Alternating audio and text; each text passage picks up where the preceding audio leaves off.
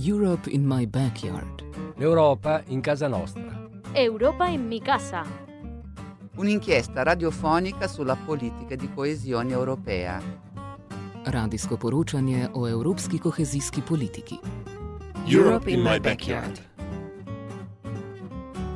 Radio reporting. Un'inchiesta Radioreportage. Un espacio radiofónico sobre la política europea de cohesión. az európai kohéziós politika nyomában. Radio reporting Radioreportagen on European cohesion policy. über die europäische Kohäsionspolitik. So, hello and welcome to Europe in My Backyard. I'm Paula Wiseman, and over the course of the following weekly programmes, we're going to be hearing about the many ways in which the European cohesion policy is impacting us all on our daily lives. So, on the show today, I'm joined on Zoom by Charlie Martin from the Department of Social Protection, uh, and he's going to be talking to us about the FEAD fund and telling us a bit about that. And later on, we're going to be joined by Micheál Clear from the Aisling Project, uh, just down the road in Ballymun. So, let's start with you, Charlie. How are you today? I'd like to thank you for the invitation to come onto your show today and to discuss uh, some of the great work undertaken with the funding we receive from the EU and the great work with our partner organisations, the charities across the country um, that's helping individuals and families. So thank you very much for No worries uh, at all. asking me on. Yeah, no, I mean that's what it's all about. We want people to know about these amazing, amazing projects. You know, as I said, we're going to be talking to Micheál in a little bit and finding out about the Aisling project. So, do you want to start off by telling us about the the FEAD and what it's all about? Um, FEAD feed. It's the fund of European aid to the most deprived, and this aims, you know, uh, the funding will help people to take their first steps out of poverty and social exclusion by addressing their basic needs. Um, so uh, the FEAD the fund itself actually ended in Ireland here on January this year, and we're moving to a new program uh, under which is the Employment Inclusion Skills and Training Program, and that's under the uh, European Social Fund Plus. Right. But I suppose to just give you a wee bit background on the FEAD itself, the FEAD program, it was worth uh, to the EU, it, it was like 3.8 billion was uh, v- available via that fund, and then each member state had to match their funding allocation with a minimum of 15% from national funding.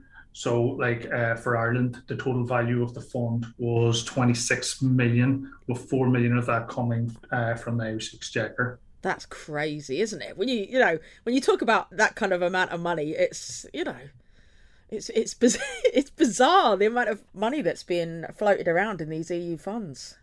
Yeah, well, uh, look, it's yeah, look, we've been working with approximately 150 charities over the last number of years, and you know, this money has been distributed through materials and food, and it, it's massive the impact that it is having, you know, around the country.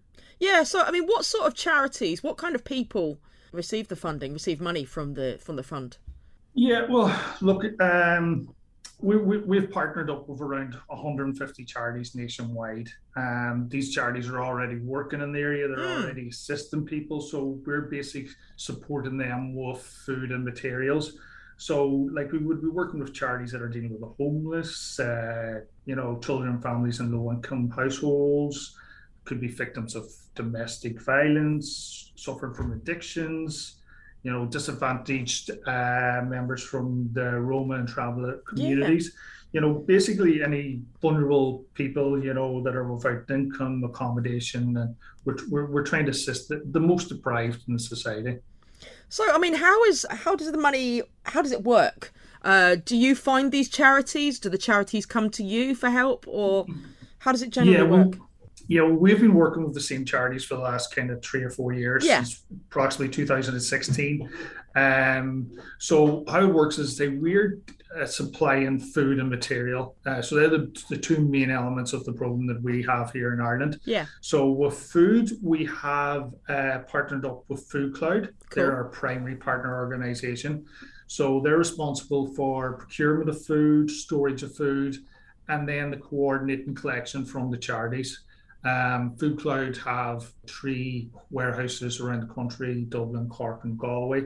So they will have the food products, and then the charities can come there and collect what they what they need. Wow. Um, the the food that we are supplying is, you know, it's basic, non-perishable, and you know, easy to transport and store. Um, you know, some charities have a small uh, room where they can keep the stuff. You know, some charities uh, might have a big, you know, open space. Some might be only be able to collect monthly, yeah. you know, weekly. So we had to get, you know, products that would be easy to transport and store for them, and you know, uh, uh, non-perishable. You know. Yeah. So I mean, do you in your kind of the aspect of your job in this kind of thing do you interact with the with the charities are you kind of like would you be interacting yeah. with the charities oh yeah yeah absolutely because like for the charities we we be dealing with them regularly like we actually you know uh, for this funding we have to report back to the EU in relation to the number of people we are supporting. So we need that information from the charities. So we would get at least quarterly um, information from charities. So we are constantly, you know, in contact with them. We go out and visit them, you know, to make sure everything's okay and stuff like that there. So yeah, there's a great working relationship there with them. You know, with like charities are they're delighted with this funding and they can do so much with it, you know. And, yeah, yeah. Uh, so it, it, there's a great there's a great working relationship with them there. You know? mm. I mean, have you found that? I mean, has there been a lot more demand? Would you say in the last sort of few years? I mean, just the the way society is at the moment. Have you have you found that there's been sort of more demand for? Well, we, we hear all these stories of food banks and the help that's yeah. available to people. I, I suppose during COVID, what we would have found that because of the public health guidelines and you know the age profile of some of the members of these charities and that there and uh, the requirement of them to stay inside and stuff like that there that yeah. some charities during covid had a reduced service or had to close altogether you know? So but then on the other side then we would have had you know there was over 50 charities that came to us over during covid looking for they needed extra products yeah. you know an extra you know what i mean? So i think be, be overall you know it it stayed broadly the same but that was because some charities weren't able to, to operate at the same service that they were previously. Um we would be finding now again some charities are saying that you know there is an increase out there again you know currently. Um but we monitor that uh, uh, you know uh, and you know where where there is a need like we, we do try and support them you know. Yeah i mean we keep hearing about the you know the cost of living is just keeps rising and rising and you know there's there's people obviously out there that need that need that little bit of help uh, you hear all these stories of people you know do you do you pay for heating or do you do you feed your feed yourself and your children it's you know it's Yeah. crazy in this day and age that people have to have, would have to prioritize between uh, Yeah, well, I know. Look, for our program, what we have what we have aimed to do is, you know, to have a nationwide availability of the support. So when I say we have 150 charities, they are spread out right Mm. across the country. You know what I mean? So we are trying to um, to be in a position to support people everywhere. You know, um, it, even like the types of food, like we're supplying, you know, pasta and rice and beans, cereal, porridge, you know, stuff that people need every day and Yeah, use yeah. every day. Like um alone, like there was uh, last year there was like over twelve hundred tons of food distributed. Wow You know, like just having a look at some of the figures, like there was 190,000 packets of pasta and 100,000 packets of porridge. Yeah, oats, yeah. Uh, over 330,000 tins of beans. You know, so wow. yeah, th- it's it's magnificent. You know, the Yeah. like that's getting out there. You know, I suppose look at another big element of what we do is school stationery kit under the material side of the program. Mm. Um, so, like, since the program has commenced, we have supplied approximately 170,000 school stationery kits. wow Right. wow So, um, last year we put out 45,000 school stationery kits. And these school stationery kits are, we have three different kits. Um, two for primary, you know, from junior infants to second class and then third class to uh, to sixth class and then a secondary school kit. But like, you know, the types of, you know, these are copies and pens and hardback books and science books, mm. calculators, and mm. um, like the feedback we get on them alone and the difference that it, it makes to families, you know, is yeah. uh, is massive, you know. Yeah, no, it must be so great. Do you know what I mean? To know that you're making a difference to people's lives must be must be really re- rewarding for in what you do. Yeah, I, look, as I say, like like we would find where Charles would be saying that families are, are starting to worry about going back to school in July. Yeah, yeah. And and for them to be able to say, you know, don't worry, we'll have a school stationery kit for you. So don't worry about that aspect of it and um, so it is it's, it's it's excellent that we can do that you know. Yeah. No it's less for them to worry about isn't it? I mean you know you hear of all like school uniforms the cost of school uniforms these days is is ridiculous. I, if it's if one less thing for for families to worry about you know just make make their life that little bit easier. Yeah. Um, so yeah, we're we're we're happy like like Wolf that there like uh, the school stationery kits like we would be you know supplying them to children who were saying direct provisions mm. accommodation and uh, the emergency emergency orientation reception centres. Um, and then I suppose look we also have been working with uh, social inclusion, the Department of Education, and supplying them to the children involved in the National Traveller Roma Inclusion Strategy yeah. project. Yeah. You know, so it's excellent that we can get involved in programs like that there and uh, projects and uh, and and be able to support them. You know. Yeah, I mean, how how important do you think funding is in gen- this amazing EU fund, the funding that we're getting from the EU? How important do you think it is for for Ireland? Makes a big difference. Like I, I must acknowledge, look at the charities are also are already in the communities and they're already making a difference. Yeah, yeah, yeah. And what we're and what we're trying to do is support them by giving them, you know, materials and food that they can make it, you know, an additional difference, you know. Um so yeah, the funding is massive, but I think we we have to acknowledge the work that the charities are doing in the areas already. Like without them being our partner organisations, yeah, and and working with the community and being able to identify the people that need this, it wouldn't be possible, you know. Yeah, yeah. No, you're you're doing amazing work, Charlie. I have to say. Um, so we're going to bring Micheál in now. Hi, Paula. How are you? Not too bad. Thanks so much for for chatting with us today. So, um, you're going to be talking to to us about the the Aisling project uh, which looking at your website is just an inc- incredible organisation. Um, do you want to tell us a little bit about the Aisling Project and the work that you're doing?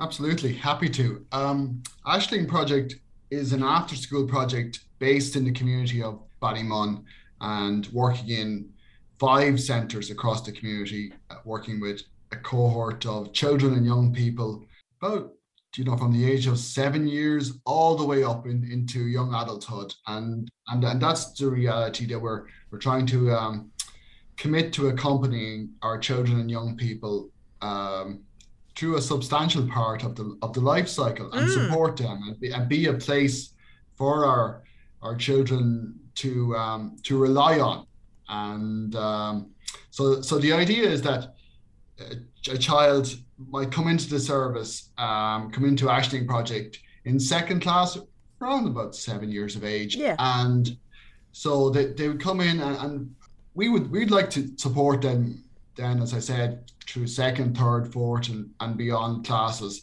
And a typical day in Aisling Project, if there is such a thing, the child would come into us after school, as it says on the tin, and they will get a little bit of help with their homework homework's always that challenge. you know, that sort, yeah. that sort of, um, you know, can can be a delicate moment when when the child is asked to, to take the, the homework out of the school bag and and um, and get and get the work done.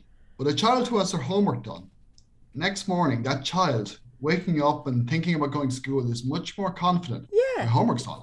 You know, it just just helps feed into our our intention to improve um, participation, I suppose, and attendance in school. And it's a it's a basic. If the homework is done, I'm a bit more confident about about attending school the next day. Um, every day in Aisling Project, a hot dinner is served. It's just part of what we do, mm. and then we take part and have a, a range of activities. And Paula, look, the, the activities are always changing from swimming to Lego robotics, wow. um, horse riding. Sometimes there's always different bits and pieces of um, social development programs, health and hygiene programs, very much tailored to where the child or young person's at. So obviously a health and hygiene program for a, an eight or nine year old is going to be entirely different to a 13, 14, Yeah. 15 year old. Yeah, And yeah. that's as it should be. But sometimes touching on the basics can be helpful for all of us. And so the whole work of Aisling Project is or revolves around relationship and building relationship and building trust relationship Mm. and supporting our children with um, that sort of unconditional, if that's possible, unconditional positive regard for the child. So making them feel that there are people here in Aisling Project who will see them for who they are, Yeah. recognize them, meet them, greet them, and welcome them here every day. And so it becomes a part of the scaffolding around the child in their lives. And we found that, look, it's it's it's, a, it's an obvious thing to say, but it's obviously worth repeating, and I'm going to Mhm. that you cannot short you cannot shortcut relationships. There's no there's no shortcut to, to relationship. It takes time. It takes time for a project to develop a presence in the community, and we have done that over the last 20 years. And so the unfortunate reality is we don't have enough places for for the amount of children who would like to attend here every day. Um, obviously, we're always pushing the powers that be to to expand uh, and meet the need as we identify it and as is identified to us. And um, but that that's always the challenge. But certainly, those children who who attend here are supported in every way we can. And I suppose there's then that that nice link into the, the FEAD program. Yeah, oh, it must be so rewarding though. You know, you're, you're getting these kids at seven, and I'm assuming they stay with you for through their kind of their school lives, um, and you're kind of seeing them grow as uh, grow as grow as human beings, I suppose. Yeah, very very much so, and and very. The word I use is it's very much a privilege to to um, yeah, definitely. be in the position to to offer that sort of service and uh, offer support in in in in a child or young person's life, and the privilege of being able to help when when there are challenges being faced, and and there are challenges, Yeah. and there are real gritty life challenges, and just just to know, and it's clear to us that uh, that's that it's true that by being here, we're a comfort and a support Mm. in in the reality of of um, a child's life, and the- you know that's that's highlighted to us on many occasions. And you know the interesting thing is, Paula, sometimes you know as we grow, we we certainly recognize the importance of different people in our lives or different organizations in our lives, but then as we as we mature. It might take that little bit of time, and then we re- reflect back and we go, "Wow, that made a difference to us." And so, Yeah, yeah. I'd have young young adults come back to and or I'd meet them somewhere and they'd say, "Oh, do you remember the classic? Do you remember?" And you're racking your brains, and um, it, it's it's it's a it, it can be very beautiful, but it's, it's based or rooted in that reality of involvement in in in a child's life, in the in the life of the community as well, Mm. and what's going on in the in the life of the child, the life of the group, and the life of the community as a whole. Yeah. So, I mean, how does it work? Uh, do you approach schools? Do people approach you to be part of the project? How does it How does it generally work with connecting with ch- with children?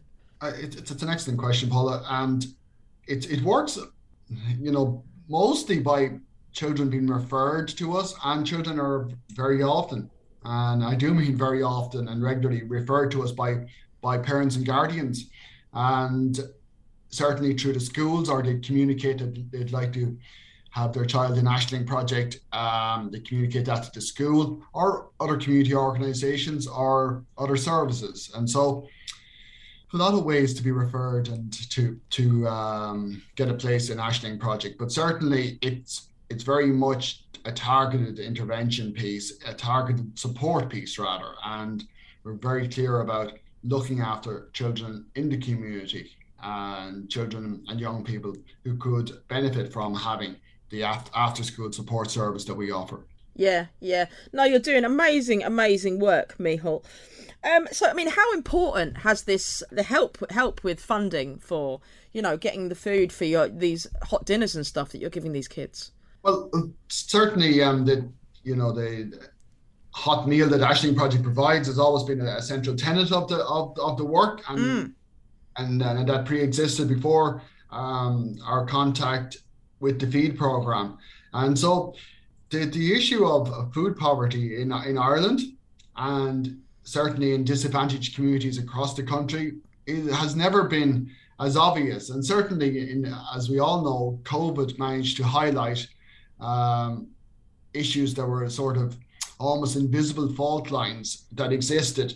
And what we found as an organization in the community through COVID was we were privileged to be able to help in some way by distributing, obviously through the FEAD program, and then we were we got ourselves involved in in um, supporting schools as they as they were trying to distribute through school meals program, which yeah. was absolutely critical.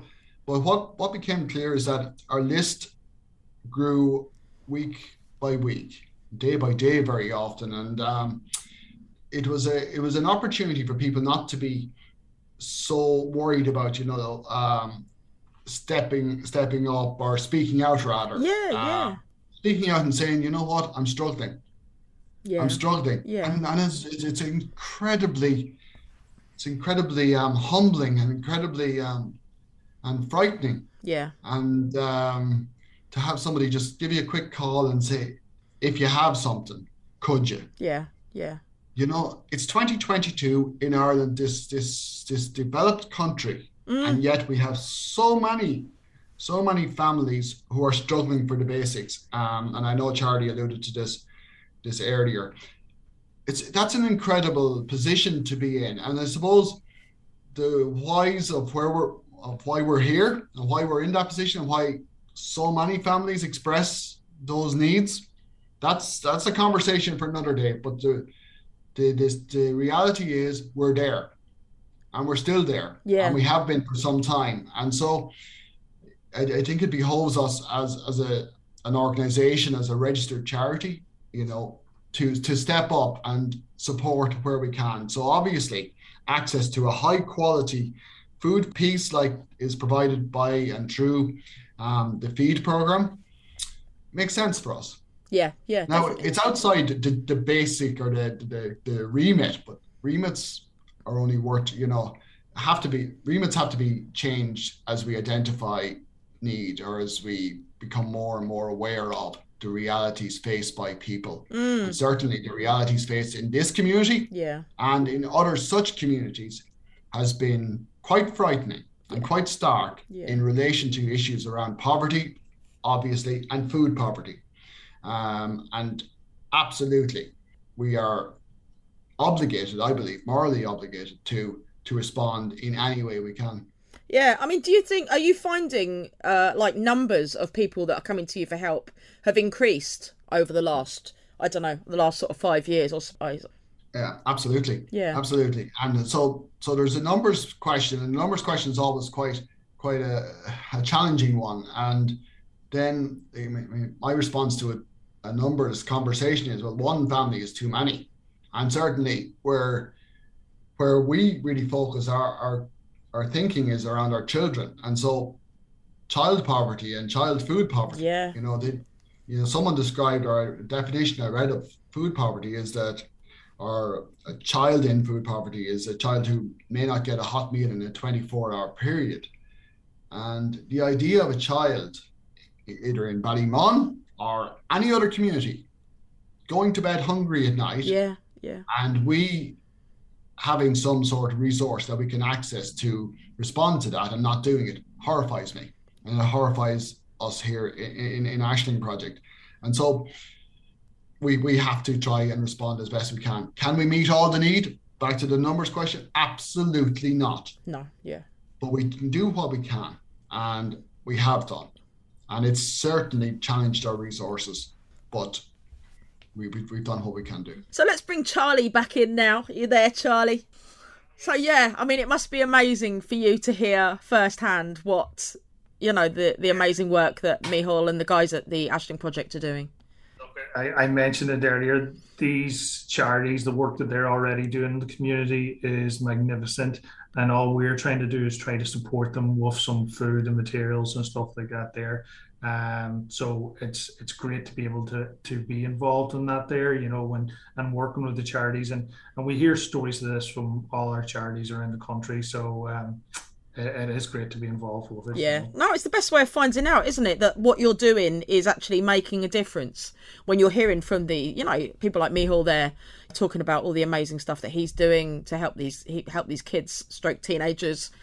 Yeah, just just on that point, Paul. I mean, it's it's important for me to say that just because a child or young person is attending Aisling Project, this issue may not be to the forefront of their needs. Yeah, yeah, and, definitely. Yeah. You know, it's it's important to say that because um, any of the, the pieces of work that we're doing around um, food support for families may or may not um, include those children or young people who are mm. attending Aisling Project. It's, mm. it's it's a further or additional piece of work that, that we're doing here. And we're always very concerned, as you know, uh, around attaching any sort of you know stigma or yeah, further definitely. stigma to, to, to need because people are entitled to have their privacy respected around all of these issues. Yeah. And um, highlighting of the, the conversation around food poverty today for me is about just saying, you know, there's a reality for people that they're struggling. And as you rightly said earlier, with inflationary pressures at the moment, um, that it, that need is only going to increase. Yeah. Yeah, and it's just uh, just thanks to you guys for the, the work that you're doing for you know helping people across the across Dublin, across Leinster, you know across Ireland. Uh, you know, just you're doing invaluable service. We also find that those stationary kits are a massive bonus for our families, an absolute you know just a pressure off. And that's what it's about taking a little bit of pressure off where you can and being able to say, look, we have stationary kits for your child or young person in advance of them going back to school in September. So that's a little box ticked. As you said earlier, yeah. the price of uniforms, you know, can are just excruciating for people and a real challenge um, when you're pressured from all sides. So something like that, it's a really relevant piece of support that we can put in place. And I think the program has done very well to provide the stationary kits on an ongoing basis, or they have thus far anyway. There you go. I mean, that must be great for you to hear, Charlie. Do you know what I mean? It's just it's it's making such a such a such a huge difference.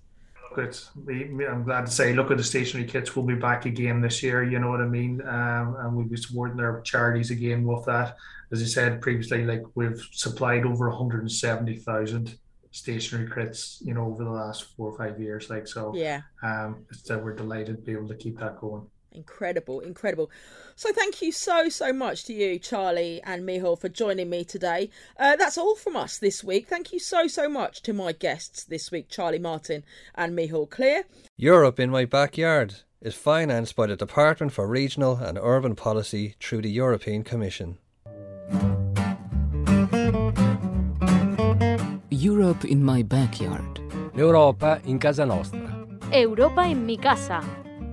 Un'inchiesta radiofonica sulla politica di coesione europea. Radijsko poročanje o evropski kohezijski politiki. Europe in my backyard. Radio reporting. Un'inchiesta Radioreportage. Un espacio radiofónico sobre la política europea de cohesión. Az európai kohéziós politika nyomában. Radio reporting Radioreportagen on European cohesion policy. über die europäische Kohäsionspolitik.